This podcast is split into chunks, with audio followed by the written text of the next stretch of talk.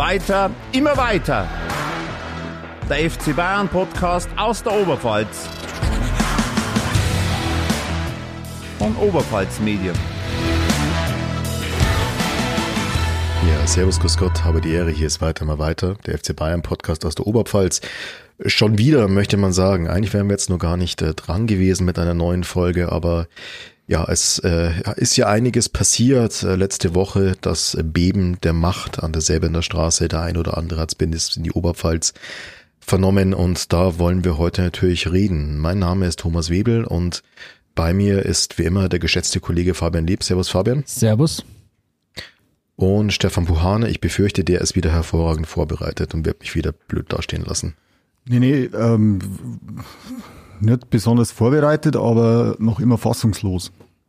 fassungslos, ja, ich glaube, fassungslos trifft's ganz gut. Das war ich tatsächlich auch äh, am Donnerstagabend, als das Ding über den Ticker lief, beziehungsweise als dann die Meldung durchkam, Nagelsmann bei Bayern gefeuert, dachte ich erst, also mein erster Verdacht war, das war doch wieder nur irgend so ein, so ein Typ, der sich auf Twitter mich wichtig machen wollte, irgendjemand, der ein Gerücht in die Welt gesetzt hat. Das kann doch nicht sein. Dann ein bisschen verfolgt, gelesen, festgestellt, oh, äh, doch äh, immer mehr seriöse Medien. Oh ja, hm, das sind Leute, die durchaus Ahnung haben.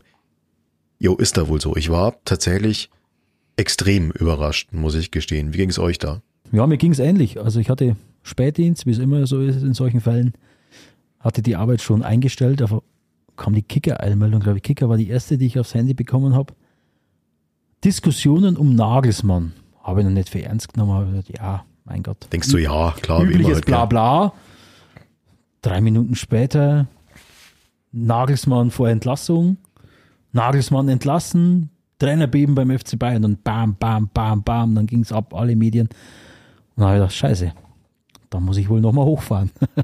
und dann echt wie so eine Maschine erstmal reagiert, gar nicht überrissen, was passiert hier eigentlich, ganz normal noch ein bisschen aktualisiert. Und als dann alles vorbei war, habe ich mich hingesetzt und habe das Lesen angefangen. Und, und, und das ging dann weiter, die, fast die ganze Nacht und dann auch am, am Freitag viel, viel gelesen. Und da muss ich ehrlich sagen, die Überraschung hat sich inzwischen gelegt.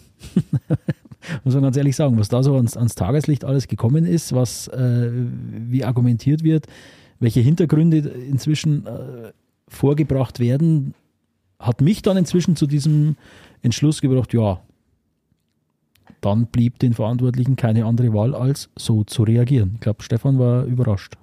Oder ist immer noch überrascht. Fassungslos. Ja, also fassungslos trifft es wirklich am Donnerstag. Ich, ich, mir mir ging es exakt genauso wie euch. Also ich habe auch gedacht, irgendein Portal will sich wichtig machen, keine Ahnung, nach dem Leverkusen, nach der Leverkusen-Niederlage oder so. Ähm, ja, ich war wirklich fassungslos. Also ich, ich kann das immer ganz gut eingrenzen, ähm, wie das so in meiner äh, Magengegend sich verhält. Äh, also ich habe so das Champions, die Champions League Finale daheim und gegen Menu und der Verkauf von Toni Groß. Das sind so, das benenne ich immer so als meine drei schlimmsten Einschläge als Bayern-Fan. Und das, äh, das kommt auf jeden Fall, das ist sofort unter die Top 3 gerutscht. Und das hat mich tatsächlich auch das ganze Wochenende beschäftigt. Ich bin jetzt nicht mehr fassungslos, ich komme aber nicht zum selben Schluss als ähm, wie der Fabian. Also ich kann es immer noch nicht ganz nachvollziehen. Ich kann die Verantwortlichen, ich kann das Handeln der Verantwortlichen nachvollziehen, ähm, wenn sie zu der Meinung kommen, dass sie handeln müssen, dass sie jetzt gehandelt haben, ja, das schon. Aber generell ähm, kann es immer noch nicht nachvollziehen, dass Nagelsmann gefeuert haben. Ja, Tom. Und du? Ich? Ich bin tatsächlich irgendwo, irgendwo zwischen euch. Ähm, ich war, wie gesagt, sehr überrascht. Ähm, ich hätte ich mir gewünscht, dass sie das Experiment Nagelsmann noch ein bisschen länger laufen lassen. Ja, verstehe ich die Verantwortlichen mittlerweile. Ja, also, und das liegt ein bisschen in dem, was du gesagt hast, Fabian, da ist dann doch einiges ins Licht gekommen. Und was ich am ähm, bezeichnendsten fand, waren weißt du, habt ihr im Vorgespräch auch schon kurz drüber gesprochen, die Reaktionen oder auch die ausbleibenden Reaktionen aus der Mannschaft. Ähm, ich meine, das sind ja alles auch kleine Ich-AGs, die haben natürlich auch alle den eigenen Marktwert äh, im Sinn.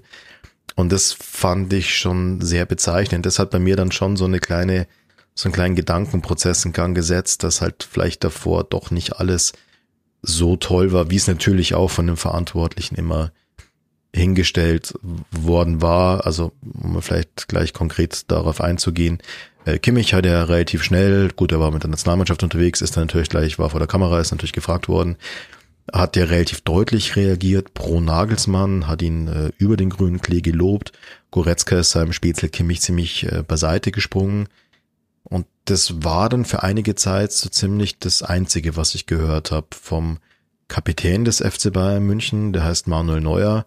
Hab mir jetzt eher nix gehört. Thomas Müller hat das ganze Wochenende, beziehungsweise seine Agentur, wie auch immer das macht, äh, das ganze Wochenende über seine Challenge-Videos mit Mats Hummels über seinen Instagram-Account abgefeuert, bis dann irgendwann so als fünftes Posting ein Bild kam, wo er Julian Nagelsmann abklatscht mit irgendwie Danke Julian für die Zusammenarbeit, Punkt. Das war so unemotional und uninspiriert, dass ich mir gedacht habe, wow, äh, das war mal deutlich. Ich weiß nicht, Fabian, wie ging's dir da? Ja, also das ist für mich nochmal eigentlich die Bestätigung des Bildes, was sich über das ganze Wochenende bei mir festgesetzt hat. Ähm, und eben, dass sich der Manuel Neuer bis zum jetzigen Zeitpunkt, stand jetzt, was haben wir heute, Montag, 27. März, 16.30 Uhr, noch mit keiner Silbe dazu geäußert hat. Er hat ja inzwischen was gepostet. Ist ja nicht so, dass er vielleicht eingeschlafen wäre oder im Urlaub ist oder was weiß ich was. Nee, er postet ja fleißig irgendwas in seinen sozialen Medien. Kein Wort. Und das führt mich eigentlich zu dem Punkt, ähm, warum, wieso, weshalb. Und dann, wenn der Salihamidzic auf dem Podium der Pressekonferenz davon spricht, dass, dass die Konstellation zwischen Trainer und Mannschaft nicht mehr gepasst hätte, dass auch die Mannschaft intern scheinbar, dass es da Grabenkämpfe gibt, Generationenkonflikt, wie auch immer man, kann, man das nennen will, weil äh, Kimmich, Goretzka, wie du schon gesagt hast, sehr, sehr emotional, sehr, sehr detailliert sprachen von äh, Schock. Ähm, aber das, dass sich äh, Neuer noch gar nicht geäußert hat, Thomas Müller ganz kurz und auch sehr, sehr verspätet, das zeigt dann doch, dass es äh, vielleicht um die Causa Toni Tapalovic, die eigentlich als abgeschlossen gegolten hat für uns alle, dass es da ja, intern zum Bruch gekommen ist, dass man, man ähm, Thomas Müller hat relativ schnell zu verstehen gegeben, dass er auf der Seite von Manuel Neuer in dieser Causa steht. Und anscheinend hat die, diese, dieses kleine Beben von vor ein paar Wochen dann doch so nachgewirkt, dass äh, ja, dass es in Kombination mit anderen Punkten dazu geführt hat, dass Julian Nagelsmann gehen musste. Das ist jetzt ein Punkt, Konstellation Mannschaft und, und, und äh, Trainer. Wenn man es ganz nüchtern einmal sportlich analysiert, kann man auch sagen, okay, sollte die Verantwortlichen wie des FC Bayern können, wenn sie sich wirklich nach dem Leverkusen-Spiel hingesetzt haben, okay, wir analysieren jetzt die Lage, so kann es nicht weitergehen was ihnen ja zusteht, dass man mitten in der Saison mal eine Analyse anlegt, dann kommt man auch zu dem Punkt, dass man sagt, okay, sportlich hm, hat man schon bessere Phasen. Und äh, das in Kombination ergibt dann vielleicht das Bild, dass man sagt, äh, wir müssen reagieren.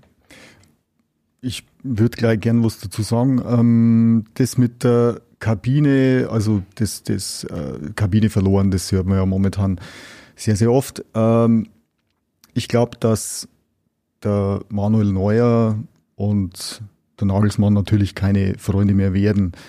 Ähm, wir haben aber doch eigentlich festgestellt, dass der Neuer ähm, am absteigenden Ast ist und haben gemutmaßt, dass sich der FC Bayern eher vom Neuer trennen will.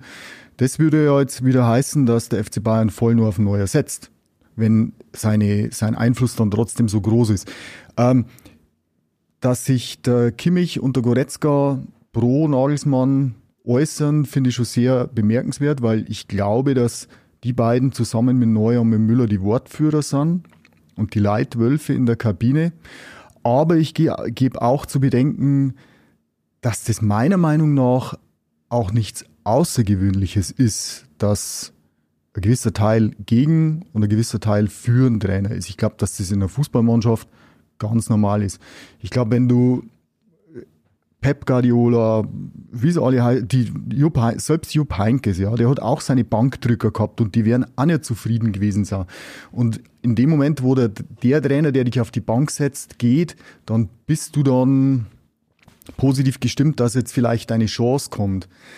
Ähm, ich habe mir den, den Punkt, ich habe mir tatsächlich heute wieder Notizen gemacht, weil mir so viele Sachen durch den Kopf gegangen sind. Und das war für mich ein Punkt, wenn wir mal wirklich bei dieser, dieser Macht der Spieler bleiben. Ich glaube, dass sich rein auf dieses Thema bezogen der FC Bayern da absolut keinen Gefallen getan hat, weil durch den Rauswurf vom Nagelsmann, jetzt nur was, was die Kabine betrifft, wurden die Spieler extrem gestärkt. Das extrem ist, gestärkt. Und das ist ja nicht der erste Fall. Du musst Genau. ja sagen, die Kabine Und hat einen Angelotti abgesagt, die das- Kabine hat einen Kovac Genau, und abgesagt. das ist für mich ein ganz, ganz fatales Zeichen, weil ähm, die Spieler damit genau wissen, okay, ähm, wir haben die Macht. Wir haben definitiv mehr Macht als egal welcher Trainer kommt. Äh, wenn sich der FC Bayern äh, von dem Trainer, mit dem er einen Fünfjahresvertrag abschließt, äh, wohl wissend, dass der eben noch Anfang 30 ist, ähm, trennt, weil, wie wir mutmaßen, die Kabine nicht mehr passt, dann ist es für mich ein fatales Zeichen, dass die Trainer da kein Standing mehr haben.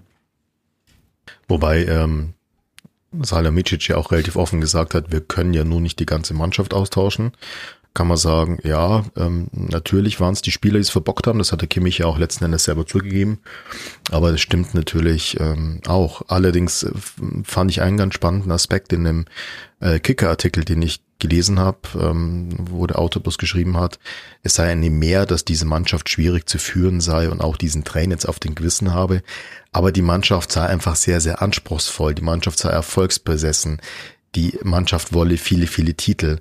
Und da kommen dann natürlich in Richtung der sportlichen Leistungen jetzt hat, gerade im Kalenderjahr 2023.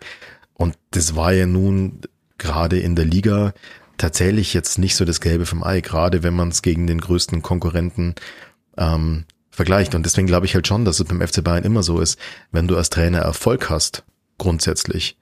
Äh, der Fußball muss nicht einmal schön sein, aber wenn er erfolgreich ist, wenn du das, was du da machst, erfolgreich ist, dann ja, dann hat die Kabine auch nicht die Macht, dich abzusägen. Wenn du aber halt diesen Erfolg nicht lieferst, dann glaube ich, du hast da halt irgendwann schwer, gerade wenn da auch noch ein paar Extravaganzen auch noch dazukommen. Ich, aber, aber nur mal, also ich glaube, dass das neuerdings so ist. Ich glaube, dass das seit dem Pep Guardiola so ist. Seit die, seit irgendwelche Meisterschaften am 22. Spieltag eingefahren wurden, keine Ahnung. Ähm, seitdem ist dieses Denken so, weil vorher, also wenn man jetzt mal zurückgeht in der Historie, die Richt, äh, einer der größten Bayern-Trainer, Ottmar Hitzfeld, wenn ich daran denke, wie eng das jedes Jahr war, ja, also die sind teilweise, äh, ich, bloß denkwürdige Saisonfinale Schalke, ja, die sind in der letzten Sekunde sind's Meister geworden. Ähm, wenn's, wenn's nach dem gehst, dann, dann hätten ja die damals überhaupt keine Daseinsberechtigung gehabt. Und ich gebe halt trotzdem zu bedenken, dass, dass äh, der Verein oder die Mannschaft in allen drei Wettbewerben top dargestanden ist.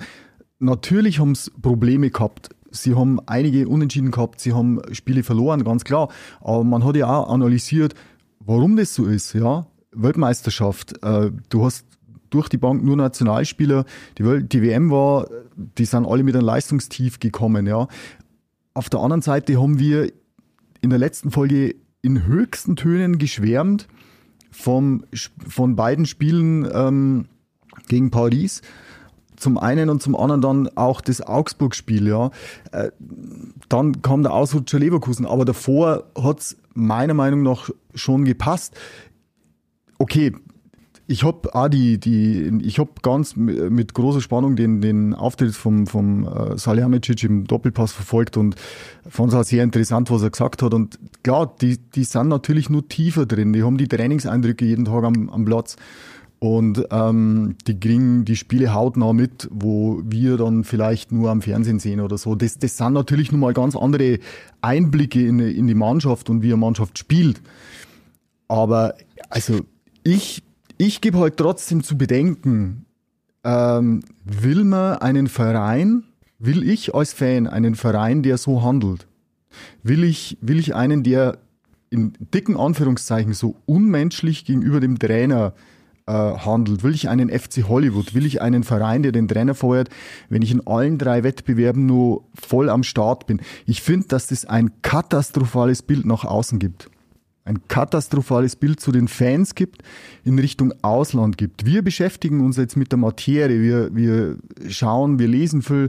Ähm, wir sind ja relativ tief, tief drin, wie man als Außenstehender nur sein kann. Aber viele, die das im Vorbeigehen hören, die sagen doch dann, die sind völlig übergeschnappt. Ja. Eben, und die haben halt, die Verantwortlichen haben halt eine sportliche Analyse vorgezogen und die muss man sagen, wenn man wirklich mal einen Strich zieht und sagt, okay, ich habe die Statistik vorliegen, also ähm, aktuelle Saison hat der FC Bayern einen Punkteschnitt in der Bundesliga von 2,08. Das ist unterirdisch. Wenn du das anschaust, im Vergleich zu den letzten äh, zehn Jahren. Also da, da gibt es Werte von 2,68, 2,65 unter Guardiola oder auch noch später 2,59 und so weiter. Und wenn man das sieht, seine beiden Bundesliga-Spielzeiten vom Julian Nagelsmann 2,26 war schon der zweitschlechteste Wert in der vergangenen Saison.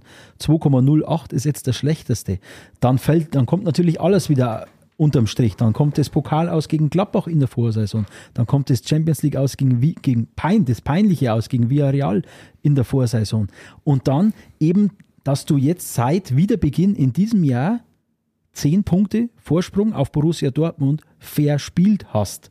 Und unterm Strich muss man sagen, der FC Bayern, wo sind wir gerade, Spieltag 27, irgend sowas, um den Dreh stehen wir gerade, hat zehn Bundesligaspiele nicht gewonnen. Und da muss man ganz ehrlich sagen, das ist nicht FC Bayern-like, da kann man jetzt sagen FC Hollywood oder wie auch immer. Dann haben die Verantwortlichen wirklich die Ziele in Gefahr gesehen und mussten handeln. Wo du jetzt gerade den Vergleich mit Hitzfeld gebracht hast, da war, da war die Diskrepanz noch nicht so groß. Da waren die Bayern wirtschaftlich noch, noch nicht so weit enteilt, dass sagt, die Bayern sind da oben und Platz 2 kommt da unten. Bayern muss jede Bundesliga-Saison dominieren und klar vorne sein. Dann hast du Ruhe. Aber, aber ja, dann habe ich Ruhe. Aber will, also ich, ich versuche es natürlich. Ich habe jetzt mal den Kommentar bei uns gelesen oder dieses, diese Gegenüberstellung bei uns im Blatt. Frank Werner und Sebastian, ja, oder Sebastian geschrieben hat, äh, unser geschätzter Kollege für weiter, immer weiter, der geschrieben hat, ja, die Verantwortlichen sind zur Meinung gekommen, sie müssen handeln und deswegen haben sie gehandelt. Ja, das ist aus der Sicht der Verantwortlichen. Ich sehe es aber trotzdem immer aus der Sicht des Fans, des Zuschauers. Und ich finde einfach, also ich will das auch nicht haben. Ich will auch mal Phasen haben, wo es wo es nicht so gut läuft. Ich, ich habe gar nicht den Anspruch, dass, dass die immer, also das, das Anforderungsprofil, wenn, wenn ich einen Trainer rausschmeiß, der in allen drei Wettbewerben Chancen auf den Titel hat und sehr, sehr gute Chancen auf den Titel hat, wenn ich höre, dass er die Kabine nicht verloren hat, wenn er, wenn er Spiele abliefert, vor kurzem, vor ein paar Tagen noch, wo wir begeistert mit der Zunge geschnalzt haben. Und wenn ich den dann rausschmeiß, dann ist das für mich ein fatales Zeichen. Ganz einfach. Weil ich, ich, ich will, was ist denn das Anforderungsprofil, dass der Trainer dann äh, jedes Spiel gewinnt und perfekten, attraktiven Fußball spielen lässt. Das ist Utopie. Äh, ja. Aber das ist, aber das, Utop der, das ist Utopie. Aber das ist der FC Bayern. ja, ja, aber das, also sagen wir uns mal ehrlich, das ist, das ist der Verein. Salihamidzic, Kahn, also. Naja, aber, aber jetzt mal, jetzt mal anders gesagt, Stefan, das sind, das sind sportlich Verantwortlichen. Ja, ja. Der FC das Bayern die, ist ein Wirtschaftsunternehmen modernes, ein Riesenwirtschaftsunternehmen. Und ich meine, DFB-Pokal ist eine Lotterie, kannst auch mal einen schlechten Tag erwischen. Absolut. Champions League war PSG jetzt vielleicht einfach mit diesen, mit dieser Mischung aus alternden Superstars, fehlender Abwehr und einem nicht ins Spiel eingebundenen MAP äh, auch nicht so groß, wie der Name es vielleicht äh, vermeint. Also ich verstehe es mir nicht falsch, ich will jetzt nicht kleinreden. Aber vielleicht gibt's tatsächlich stärkere. Ich glaube ehrlich gesagt, dass die vor dem Duell gegen Man City durchaus äh, anderes Muffensausen haben, wie jetzt vor PSG. Und ähm, wenn du dann halt siehst, okay, also Liga, wenn die jetzt gegen Dortmund verlieren, ist die Meisterschaft futsch. Gegen Man City in der Champions League, formulier's mal vorsichtig, das ist jetzt eher Korkmar-Devisen. Äh, und DFB-Pokal, wie gesagt, kannst du einmal einen schlechten Tag erwischen. Also ich verstehe schon die sportlich Verantwortlichen, dass sie handeln mussten. Was ich nicht verstanden habe, muss ich sagen, ist, dass ja auch von Verantwortlichen, also Herbert Heiner und Co., noch bis ja, gefühlt zwei, drei Tage davor immer das Langzeitprojekt Julian Nagelsmann beschworen wurde. Das hat mich so ein bisschen jetzt an die Politik erinnert. Hat es früher mal geheißen, in dem Moment, wo dir ein bayerischer Ministerpräsident sein unbedingtes Vertrauen ausspricht, weißt, jetzt ist um deine Karriere geschehen. Also das ist das, was ich tatsächlich nicht verstanden habe. Die sportliche Analyse und dass du das sagst als Fan, naja, ein bisschen Abwechslung ist doch ganz schön und ich will ja auch mal Höhen, Höhen und Tiefen haben, ja. Aber die, die dieses Wirtschaftsunternehmen FC Bayern München leiten, die wollen keine Höhen und Tiefen. Nee, nee die wollen Tom, Höhen. ne, falsch verstanden, ich will keine Höhen und Tiefen haben. Ich will natürlich schon auch immer, dass die gewinnen. Aber ich kann es aushalten, wenn sie einmal verlieren. Also ich kann es absolut aushalten. Und mein Anspruch äh, als, als Fan, oder ich, und ich glaube, da, da spreche ich aus für viele Fans, ist doch nicht der, dass ich eine immer perfekt aufspielende Mannschaft haben will. Also das ist ja, das ist so was von unrealistisch. Es ging gar nicht um, ich glaube, es ging weniger um die Spielweise. Es ging viel mehr um die reinen Ergebnisse.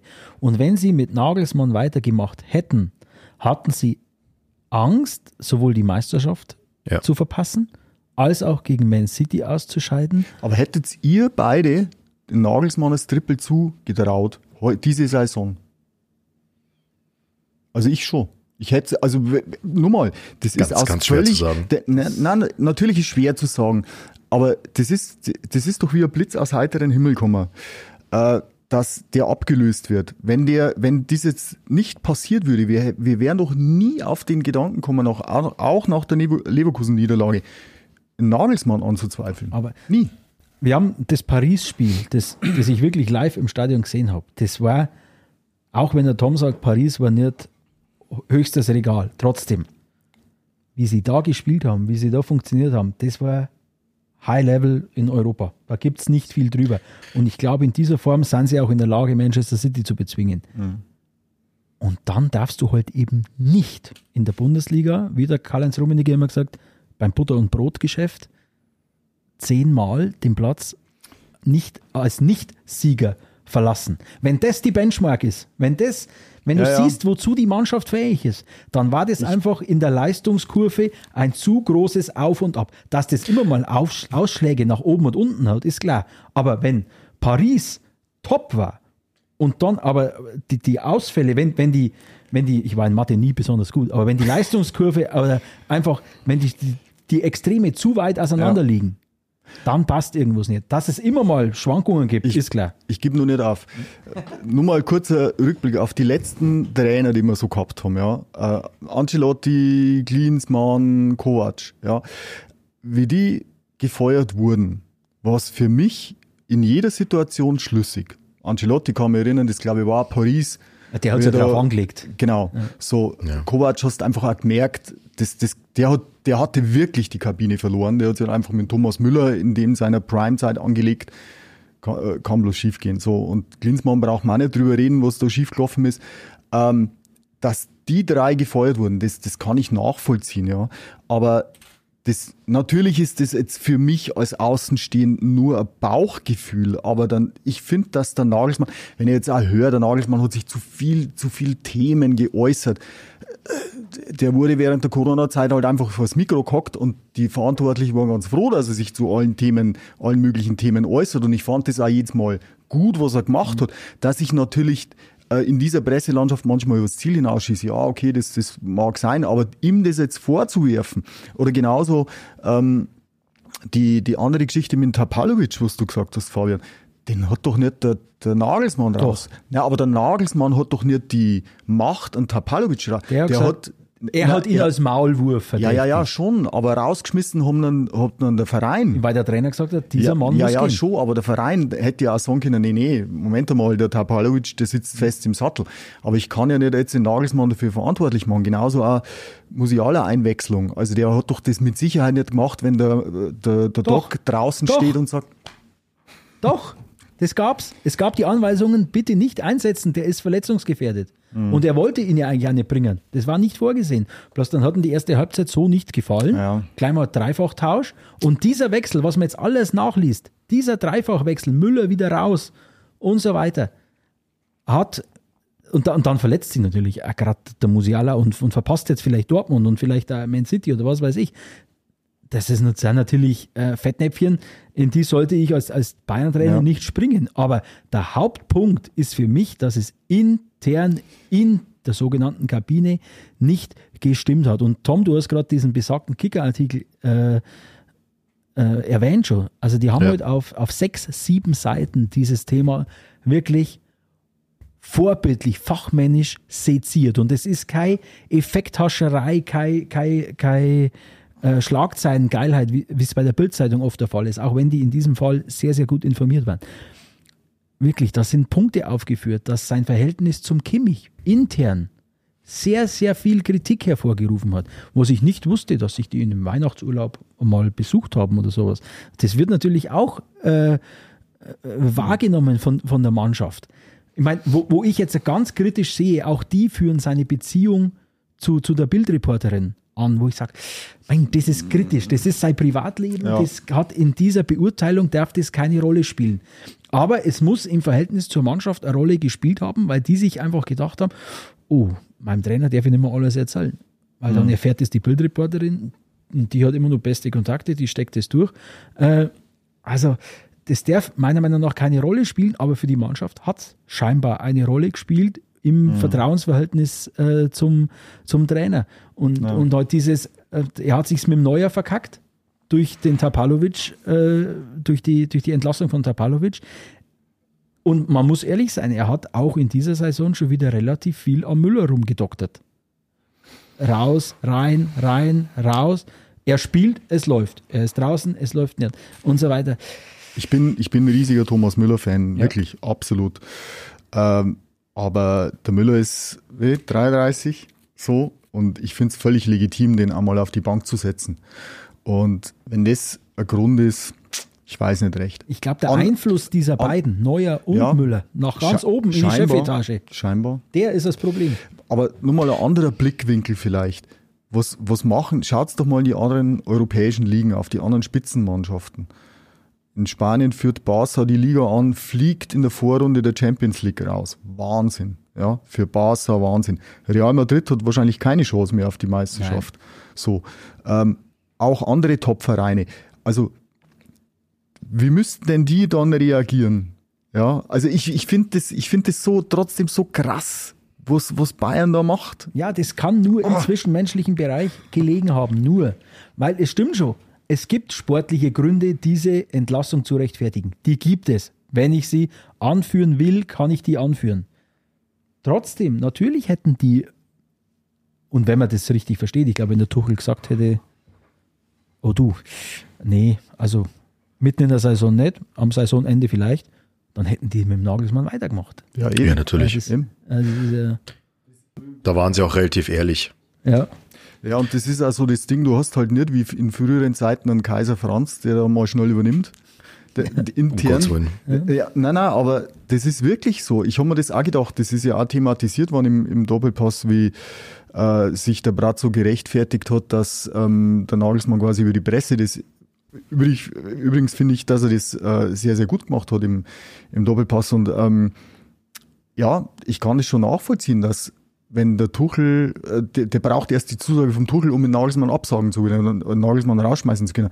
Aber ich habe mich dann auch gefragt, ja, was wäre denn passiert, wenn der Tuchel gesagt hätte, nee, was, wär, was wäre dann Nichts, passiert? nichts, weil sie keinen Nachfolger gehabt hätten. Ja. Dann hätten sie weitergemacht. Das haben sie mehr oder minder offen gesagt. Ähm, Im Endeffekt, Tuchel war verfügbar. An Tuchel waren noch andere Vereine dran. Sie haben gewusst, wenn, wenn sie den, wenn sie den als Nagelsmann-Nachfolger haben wollen, dann muss es jetzt schnell gehen. Das ist der dritte Punkt. Sie haben irgendwann in ihrer Analyse nach dem Leverkusen-Spiel entschieden, okay, wir ziehen die Saison mit dem Nagelsmann durch, aber dann bemühen wir uns um einen Tuchel.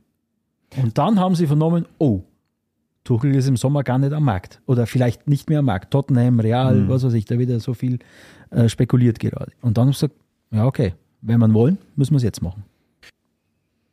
Ich, ich glaube aber trotzdem, also wenn man, meine, es ist jetzt wie es ist, die, die Entscheidung ist gefallen und ich glaube aber trotzdem, der, wenn man es analysiert, muss man trotzdem sagen, dass der Nagelsmann scheinbar ja zu jung war, um diese Mannschaft Zu unerfahren, führen. ja.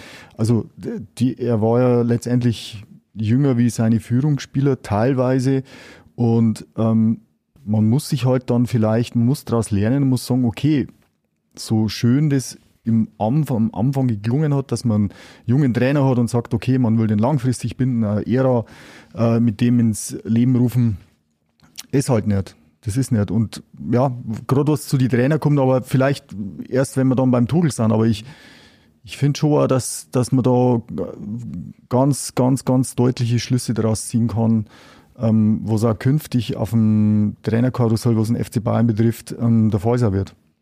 Da bin ich komplett bei dir. Ich denke halt wirklich, äh, da wir uns wahrscheinlich alle einig, Nagelsmann ist ein hochtalentierter Trainer, taktisch, da haben wir ja ganz viel drüber geredet, was der taktisch gemacht hat. Hat uns ja auch vieles wahnsinnig gut gefallen. Aber vielleicht, gut, das war die Tage auch in X-Kommentaren zu lesen. Ähm, München ist halt nicht Hoffenheim oder Leipzig. Ähm, auch dieses ganze Umfeld, diese ganze Kabine, diese ganzen Randerscheinungen, das zu managen, das hinzubekommen. Vielleicht war er da tatsächlich noch ein bisschen zu unerfahren. Und es stand auch in mehreren Artikeln jetzt schon drin, naja, aber der FC Bayern hat ja auch eine gewisse Geschichte, dass Trainer auch durchaus mal wiederkommen. Also ich würde auch gar nicht sagen, wenn sie das noch einigermaßen sauber abgewickelt bekommen, dass das quasi ein Nimmerwiedersehen war mit Julian Nagelsmann. Aber vielleicht war er tatsächlich, genau wie du sagst, war schon erst jünger als einige seiner Führungsspieler. Er hat zumindest Teile der Kabine geben sich. Diese Connection Nagelsmann, Goretzka, Kimmich, ein bisschen gegen den Rest ist halt auch schwierig ich glaube auch nicht, dass es nur der Neuer ist. Ich glaube, dass man Müller, der immer so Absolut. wie der große Gaudi-Bursch daherkommt, nee, nee. aber den, den darfst du da überhaupt nicht unterschätzen, was so das Thema Hausmacht und so weiter angeht. Und da gibt's noch ein paar weitere. Also ich glaube, das war einfach vielleicht eine Nummer zu groß und auch wenn es eine Plattitüde ist, aber ich bin ja im Homeoffice und nehme von hier aus, deswegen kann ich euch jetzt kein Geld in die Phrasensau schmeißen. Es gilt ja beim FC Bayern, glaube ich, dasselbe wie immer. Keiner, keiner ist größer als der Verein und auch in dem Fall war der Trainer nicht größer als der Verein und ja, die Verantwortlichen haben gedacht, es funktioniert nicht mehr. Dann kam Fabian, wie du gesagt hast, der Druck durch Tuchel, also wenn wir wollen, müssen wir Ball zuschlagen dazu. Und so kam das. Und ähm, ja, überrascht waren wir alle, geschockt waren wir alle, aber verstehen kann ich es mittlerweile. Ich glaube, dass der, der Zeitpunkt, wenn der, also wenn man jetzt mal Nagelsmann abhakt und sagt, wirft einen Blick auf den Tuchel. Ich glaube, dass der Zeitpunkt für einen Trainer Thomas Tuchel beim FC Bayern jetzt genau der richtige ist, weil wenn man, er war ja damals, ähm, bevor der Kovac gekommen ist, im Gespräch. Und der saß schon in der Kabine fast. Und ich glaube, dass dem Tuchel, wenn er damals gekommen wäre, wäre es dieselbe Geschichte wie mit dem Nagelsmann jetzt äh, gekommen. Da war er damals nur zu ja, zu grün wahrscheinlich. Er hat in der Zeit jetzt äh, seitdem mit Paris und Chelsea wahnsinnig viel Erfahrung gesammelt, wahnsinnig viel Titel gesammelt. Und ich glaube nicht, dass der Thomas Tuchel, der damals von Borussia Dortmund im Streit weg ist, nur der gleiche Trainer ist ähm, heute. Und ähm, also deswegen finde ich es um einiges äh, erfolgsversprechender, wenn er jetzt erst anheuert. Ich glaube, da bin ich komplett bei dir, aber bevor wir auf den Tuchel Jetzt, äh, eingehen. Zwei dumme äh, Gedanke. Zwei dumme ein Gedanke, äh, würde ich gerne die Stellungnahme vom Kollegen Sebastian Böhm einspielen, der heute leider nicht bei uns dabei sein kann, der aber, wie du vorhin ja gesagt hast, schon einen Kommentar zu dem Thema sogar geschrieben hat und der uns eine Sprachnachricht geschickt hat mit seinen Gedanken zum Trainerbeben rund um Julian Nagelsmann beim FC Bayern. Ja, servus ihr zwei, hier meldet sich euer herzallerliebster Bayern-Fan aus dem Off mit meiner Einschätzung zur Thematik Tuchel und Nagelsmann. Ähm, also ich hätte es jetzt nicht so für erforderlich gefunden, diese Entscheidung so zu treffen, aber ich weiß auch zu wenig und deswegen bin ich mir auch sicher, dass da ganz viel intern passiert sein muss, dass die Herren Kahn und Salihamidzic diese Entscheidung so getroffen haben weil tatsächlich in drei Wettbewerben vertreten, ähm, klar, jetzt in der Meisterschaft hat man viel verloren, aber man ist noch voll mit dabei. Äh, wenn man Dortmund besiegt hätte oder besiegen würde, dann würde es ja ganz anders ausschauen. Das heißt, da muss auch intern irgendwie ganz viel auch falsch gelaufen sein. Also sie mussten nicht mehr das Gefühl gehabt haben, dass, dass da der Nagelsmann eine äh, Ära prägen kann beim FC Bayern. Und dann habe ich sie auch schon in Zeitung so einig geschrieben, gell, ähm, wenn Sie dieser Überzeugung waren, dass Julian Nagelsmann keine Ära beim FC Bayern mehr prägen kann, dann müssen sie definitiv handeln, weil es ist ihr Job. Sie müssen Verantwortung übernehmen für den äh, FC Bayern und müssen Entscheidungen treffen. Und äh, Thomas Tuchel war jetzt auf dem äh, Markt, war jetzt auf dem Trainermarkt verfügbar. Sie haben ja schon mal knapp verpasst, ähm, ihn zu verpflichten, als sie ihn wollten. Und jetzt waren ja schon wieder Gerüchte im Umlauf, Tottenham, Real Madrid. Also so lang frei wäre er nicht geblieben. Das heißt, wenn man wirklich der Überzeugung ist, dass es mit Nagelsmann kein positives Ende nehmen wird, dann muss man das auch so durchziehen. Klar, volles Risiko, weil irgendwann äh, muss es dann auch funktionieren.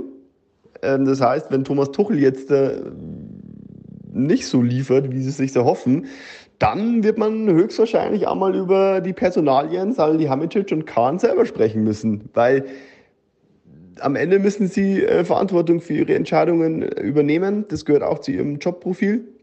Und ja, also sie müssen jetzt einfach hoffen, dass Thomas Tuchel liefert. Aber ich habe eigentlich ein ganz gutes Bauchgefühl. Ich glaube schon, dass der das hinkriegt. Und man muss ja auch sagen, bei so Spitzentrainern wie Nagelsmann oder Tuchel, da gibt es ja nicht viele Unterschiede. Ich glaube, da kommt es irgendwie nur darauf an, dass man die Stimmung, dass man irgendwie diese Stimmung erzeugt, dass alle motiviert sind und alle irgendwie dabei sind. Und das traue ich Thomas Tuchel auf jeden Fall zu, dass er das irgendwie schafft. Ähm, ja, und dann schauen wir mal. Schauen wir mal, dann sind wir schon. Ähm, das wäre meine Einschätzung zu dieser Thematik. Und da ich jetzt nicht da bin, könnt ihr jetzt einfach mich komplett verbal zerfleischen. Viel Spaß dabei und liebte Grüße. Tschüssi. Also der Kollege Böhm hat ein gutes Bauchgefühl und zitiert den Kaiser. Ähm, ja, aber im Endeffekt hat er das gleiche erzählt wie wir, gell? Ja. Ja.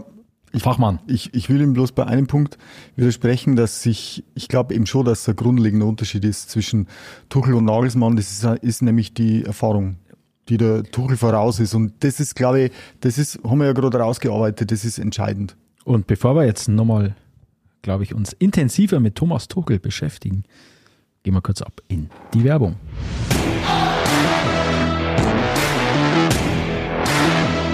Ihr interessiert euch nicht nur für den FC Bayern, sondern auch für andere Vereine oder nicht nur für Fußball, sondern auch für Eishockey, Basketball, Volleyball oder Individualsport? Dann haben wir einen Tipp für euch den Onetz Sport Newsletter.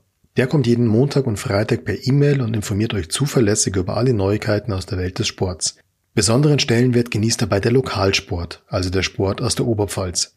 In diesem Newsletter findet ihr deswegen alle Nachrichten zu euren Vereinen. Übrigens, dieser Newsletter wird händisch zusammengestellt, unter anderem vom Kollegen Fabian Leb. Der Sport-Newsletter ist natürlich, wie alle Onetz Newsletter, kostenfrei und unverbindlich. Schaut einfach mal vorbei auf www.onetz.de slash Newsletter.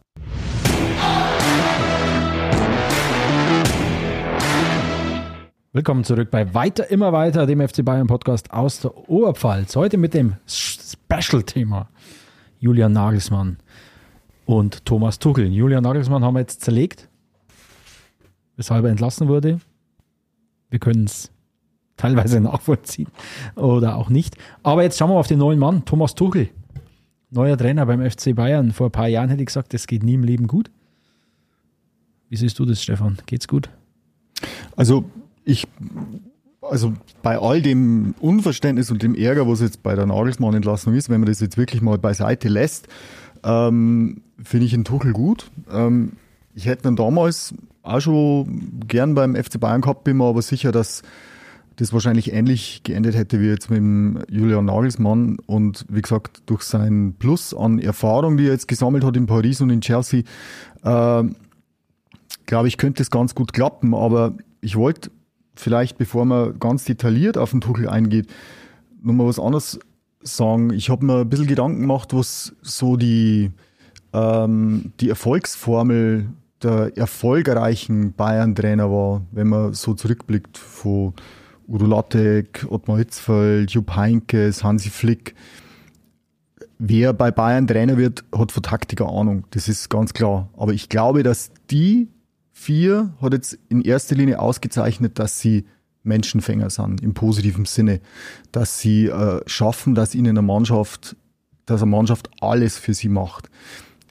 Im Vergleich zu den ganzen anderen Trainern, die da waren. Und ich glaube, das ist, das ist der Punkt und das ist wahrscheinlich auch der Ansatz für die Zukunft. Du brauchst keinen super, super Taktiker, sondern du brauchst jemanden, der schafft, die Stars oder generell Stars unter einen Hut zu bekommen. Und das hat der Thomas Tuchel, um den Bogen wieder zu spannen, ja sowohl in äh, Paris als auch in Chelsea ähm, bewiesen, dass er das kann. Ähm, das war so quasi seine Feuertaufe, sein, sein Training für den FC Bayern. Und ich glaube, diese Erfahrungen, mit diesen Erfahrungen kommt er auch mit den äh, FCB-Leitwölfen dann auch gut zurecht. Da stimme ich dir vollends zu, weil, wie du sagst, ich glaube, der Dortmund-Tuchel wäre extrem schwierig gewesen. Da hat er so einen verbissenen Eindruck gemacht, so einen, ja, wie der Nagelsmann teilweise jetzt, so einen über ehrgeizigen, so einen überperfektionistischen Eindruck. Jetzt, wenn man Spieler aus Paris hört, ein Neymar, ein Mbappé, diese Egozentriker, du, die schwärmen von Thomas Tuchel in den höchsten Tönen. Und ähnlich ist es in London beim FC Chelsea. Also da hörst du kaum ein schlechtes Wort über den Trainer Thomas Tuchel, nicht nur von seiner fachlichen Expertise, die zweifelsfrei äh, Extraklasse ist, aber eben auch dieser Typ, ja, ich mag das Wort Menschenfänger nicht, deswegen, deswegen sage ich es nicht, aber, aber so einer, bei dem einfach die, die soziale Komponente erpasst, der die, ich mag auch den Begriff die Kabine nicht, aber es ist einfach so, der die Kabine im Griff hat und hinter sich äh, versammeln kann. Und wenn das, sage ich mal, in Paris, in Chelsea gelingt, dann sollte das doch eigentlich auch beim FC Bayern gelingen. Ich wünsche ihm nur, dass er eben es auch schafft, mit Neuer, mit Müller so eine Ebene zu finden, dass man die noch mit einbauen kann und trotzdem einen innovativen Spielstil, wie ihn der Nagelsmann ja teilweise äh, verfolgt hat, dass man den durchsetzen kann. Aber eben miteinander. Und wenn das nicht gelingt, und so knallhart sage ich das jetzt, man, man, diese, diese Trainerverbrennungsmaschine München, das muss aufhören.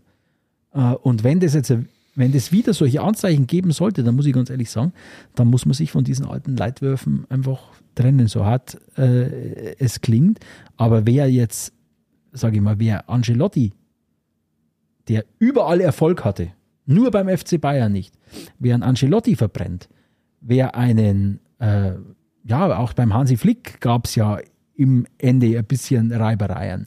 Wer, wer einen Julian Nagelsmann auf dem Gewissen hat, Nico Kovac klammer ich jetzt hier mal wegen aus, der ist für mich äh, vom, vom Potenzial, von den Fähigkeiten her doch eine Stufe drunter. Aber wer, wer diese Trainer auf dem Gewissen hat, der muss jetzt liefern.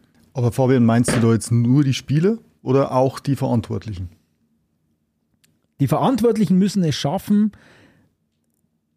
die Macht der Spieler an der Säberner in den geschlossenen Büros, wenn vielleicht niemand zuhört, die muss verringert werden. Ich habe es immer, als der Hönes noch war und so weiter, habe ich immer gesagt, solange dessen Tür für die ganzen Mimosen offen steht, der sagt, uh, ich darf aber nicht spülen oder uh, das gefällt mir nicht, was der Trainer macht, hat kein Trainer der Welt eine Chance. Und das bestätigt mich eigentlich, du, ich glaube, das war gerade ein guter Ansatz, seit, seit Pep Guardiola, seit eigentlich, seit Heinkes äh, Trippelsieg 2013. Seitdem setzt sich das eigentlich fort.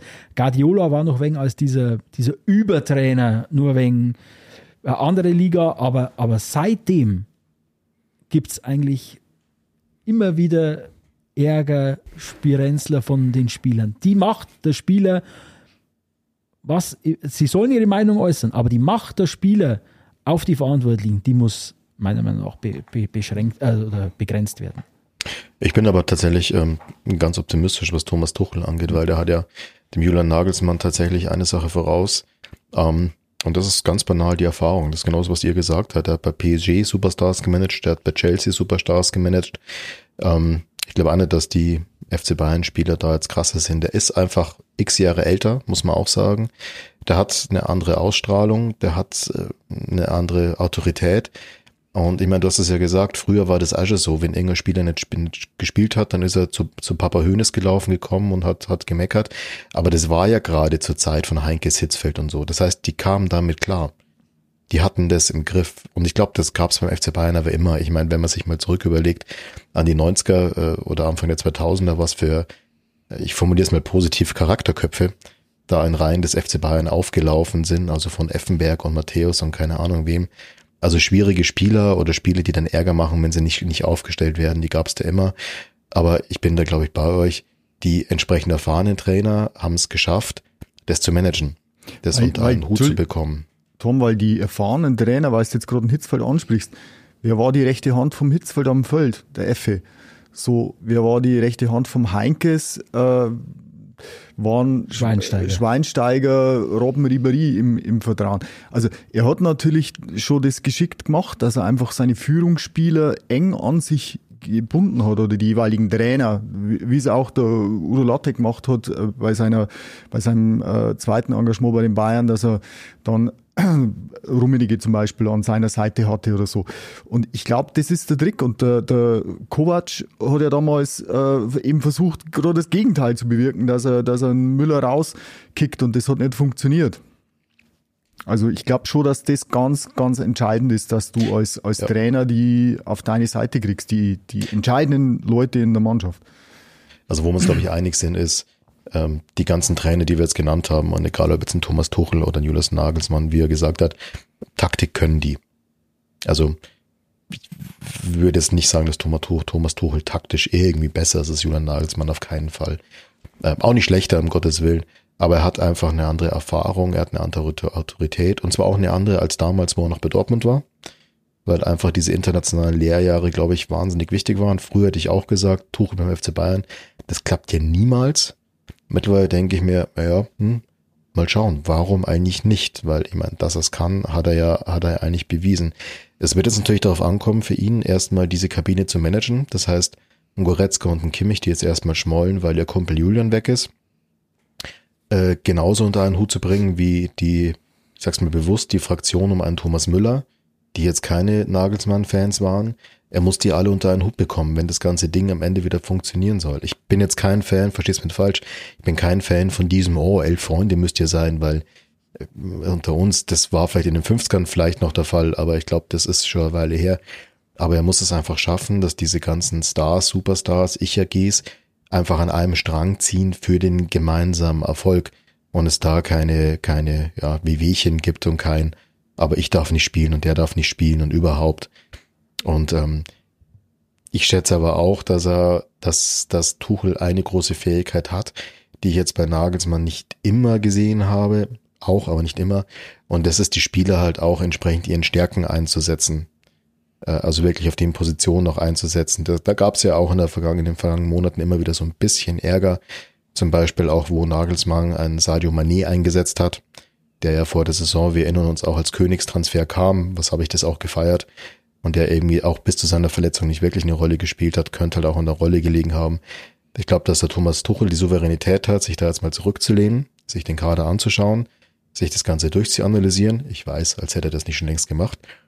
Ähm, Einzelgespräche zu führen und dann das Team so aufzustellen, wie es den Stärken des Teams äh, entspricht und halt auch die Kabine zu managen und äh, ja, zu schauen, dass es eben nicht diese Petzen gibt, die dann irgendwo hingelaufen kommen und sagen, ja, ich, ich bin aber jetzt äh, sauer, weil. Und das ist ja, glaube ich, und das ist vielleicht auch ein Unterschied zu früher, ich glaube, also zu Ott- Ottmar Hitzfelds Zeit, das ist ja heutzutage, glaube ich, auch nochmal viel, viel krasser, wie diese Spiele auch eine, eine Außenwirkung haben. Also wie die selber über ihre eigenen Kanäle, über ihre eigenen Social Media Kanäle die eigene Sache promoten können natürlich. Ähm, und dadurch ja auch ihre Position entsprechend stärken können. Mit sowas musste sich ein Ottmar, Hit, Ottmar Hitzfeld nicht rumschlagen.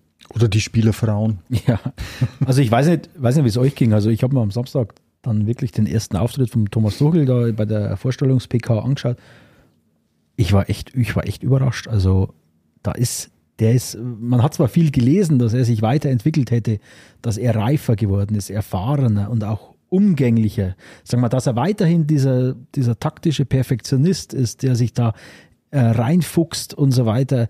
Ähm, aber, aber so wie er aufgetreten ist, sehr, sehr souverän, reflektiert, sachlich, klar in seinen Aussagen, das war beeindruckend und vor allem ist mir ein Satz hängen geblieben. Sagt er, wir können viel reden, aber ich bin ein Freund davon, die Sache auf dem Trainingsplatz anzugehen. Und das ist ja das, das ist kein Kommunikationsunternehmen der FC Bayern, sondern das ist eine Fußballmannschaft. Und, und wenn er das wirklich schafft, das auf dem, auf dem, ja, den Fokus wieder aufs Sportliche zu lenken, wenn er es schafft, die Mannschaft hinter sich, hinter sich zu vereinen, und wenn alle diesen Weg mitgehen und er dann trotzdem es schafft, taktische Innovationen beim FC Bayern zu implementieren, ich glaube, dann kann das eine ganz, ganz erfolgreiche äh, Zukunft werden. Weil es ist ja positiv, dass hier nicht gleich wieder vom nächsten Langzeitprojekt gesprochen wird, äh, sondern ganz offen und ehrlich.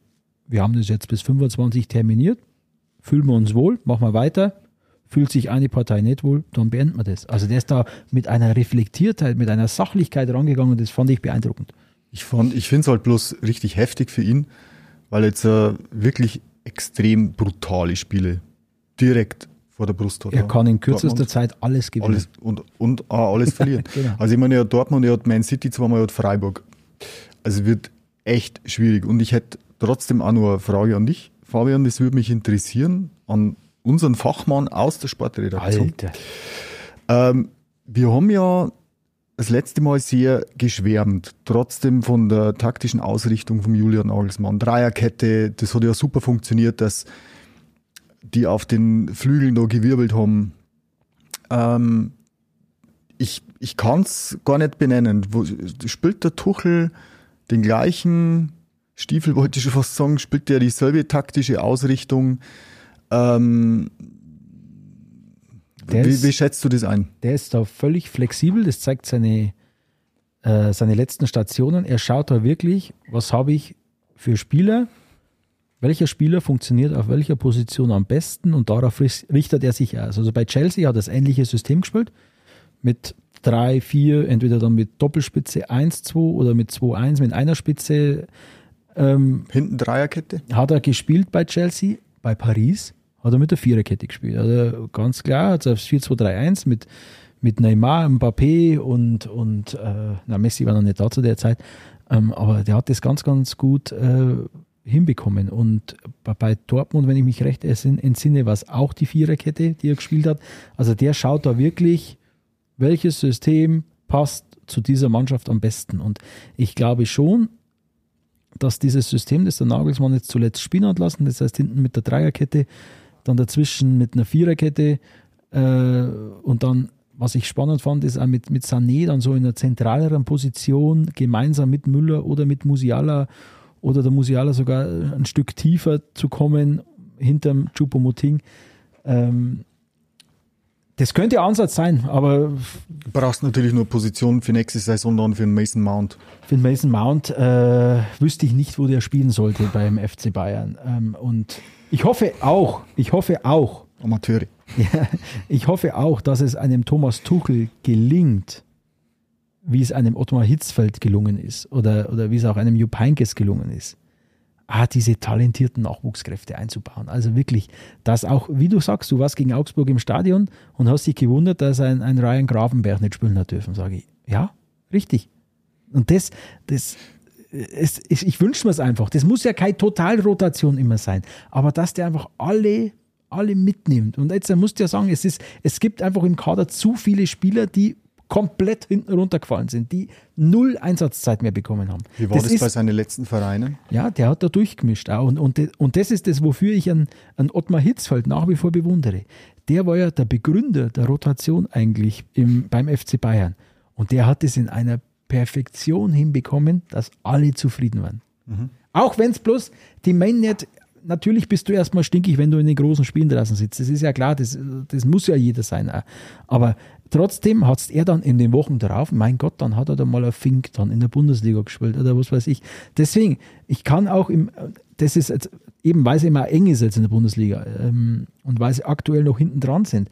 Aber ich hoffe mir einfach, dass es in den Highlight-Spielen funktioniert, jetzt gegen Man City, gegen Dortmund, aber auch, wenn es gegen Mainz geht, wenn es gegen, äh, was weiß ich, äh, was ja alles noch hinten rumkrebst, wenn es gegen Schalke geht, gegen, gegen Hertha, dass er dann einfach diese Spiele auch nutzt, seinen Stamm zu bewahren, ja, ist schon, aber die Jungen, ob das ein Tell ist, ob das ein Grafenberg ist, ob das auch mal ein Paul Wanner ist, dass er die einfach mehr integriert, weil was man so hört, war das ein Punkt auch, dass der Nagelsmann es versäumt hat, ähm, ja, da ein bisschen mehr. Weil, weil, du Wind aber, weil du aber jetzt die letzten Tage hat man es ja auch gehört, weil du ja bei solchen vermeintlich kleinen Gegnern auch Probleme gehabt hast zu gewinnen. Also VfL Bochum zum Beispiel. Also die Frage ist dann immer, kannst du es erlauben, dass du so krass In Maßen, rotierst? in Maßen, in Maßen, das ist es. Und ich glaube schon, dass der Tuchel da jetzt über, sich über die Jahre äh, diese Fähigkeit angeeignet hat, da sportlichen Erfolg, aber auch die Weiterentwicklung des gesamten Kaders unter einen Hut zu bekommen. So, haben wir's. Haben wir's zerlegt. Welch eine, welch eine Bilanz. Haben wir's zerlegt. Jetzt warten wir einfach. Es geht los. Wappen. Was bleibt uns Samstag, über? aber immerhin gleich eine Trainingseinheit vor dem Dortmund-Spiel. Stark. Also ich denke, Bayern gewinnt 4-1. Ja, da schließe ich mich an.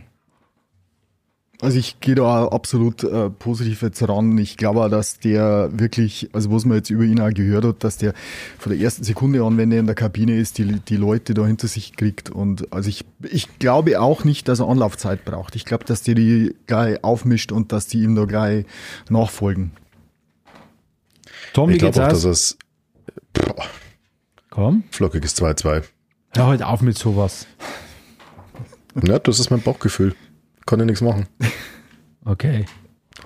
Aber ich bin generell bin ich ähnlich optimistisch wie ihr. Ich glaube einfach, dass ein Trainer, der äh, schon in einem anderen Land Meister geworden ist, der die Champions League schon gewonnen hat und der nicht ein La Dolce Vita-mäßiges Laissez-faire praktiziert, ähm, dass der schon mal mit einer ganz anderen Ausstrahlung und Autorität in diese Kabine reinkommt. Also ich glaube, der wird's leichter haben, als es ein Julian Nagelsmann hatte. Julian Nagelsmann war ein Experiment das FC Bayern ist, hat ja auch über weite Strecken geklappt. Das darf man ja auch nicht äh, vergessen. Ich meine, der ist ja auch Meister geworden mit Bayern als wirklich sehr, sehr junger Trainer. Also nicht so, dass da jetzt gar nichts funktioniert hat. Aber jetzt so in der zweiten Saison, wo es eben schwierig wurde, ja, vielleicht hat ihm da einfach die Erfahrung gefehlt. Und die Erfahrung ist das, was Tuchel einfach mittlerweile vorzuweisen hat. Ich finde das ganz witzig, weil für mich ist Tuchel immer noch so ein junger Trainer. Das ist immer noch für mich so ein, Ja, der jetzt geht so so. einer, einer aus dieser jungen Generation. Und dann schaust du, ja, der ist ja schon 41. Geht mir exakt genauso. Ich habe immer nur den Tuchel, aber das ist, glaube ich, generell die, die Wahrnehmung in Deutschland. Jeder hat den nur so nach die Geschehnisse in Dortmund, was da in, in Frankreich und in England war, das hast du nicht tagtäglich am Schirm gehabt. So, und jetzt haben wir hier, es war ja heute eine Sonderfolge zu Nagelsmann und Tuchel. Damit wollen wir es jetzt auch belassen. Und in der nächsten Folge äh, sprechen wir dann mal über die Rolle unserer Verantwortlichen. Sprich Sportvorstand. Auch, da nehme ich inzwischen auch den Herrn Oliver Kahn mit ins Boot. Äh, Oh, Stefan, das wäre der 60-minütige Monolog vom Herrn Lieb. Ich glaube, auch. ja, ich ziehe dann Transferbilanz und ähm, rechne hoch, was sollte er nicht zu Tottenham gehen oder sollte Nagelsmann jetzt nicht schnell zu Tottenham gehen oder irgendwas, was diese Trainerentlassung äh, den FC Bayern kostet. Da hätte man locker flockig mal einen, einen Harry Kane verpflichten können. Okay, aber das machen wir in der nächsten Folge. Heute war Nagelsmann Tuchel, haben wir gut abgehandelt, glaube ich. Alles klar. Okay, dann bis zum nächsten Mal. Servus. Ciao, ciao. Weiter, immer weiter. Der FC Bayern Podcast aus der Oberpfalz. Von Oberpfalz Medien.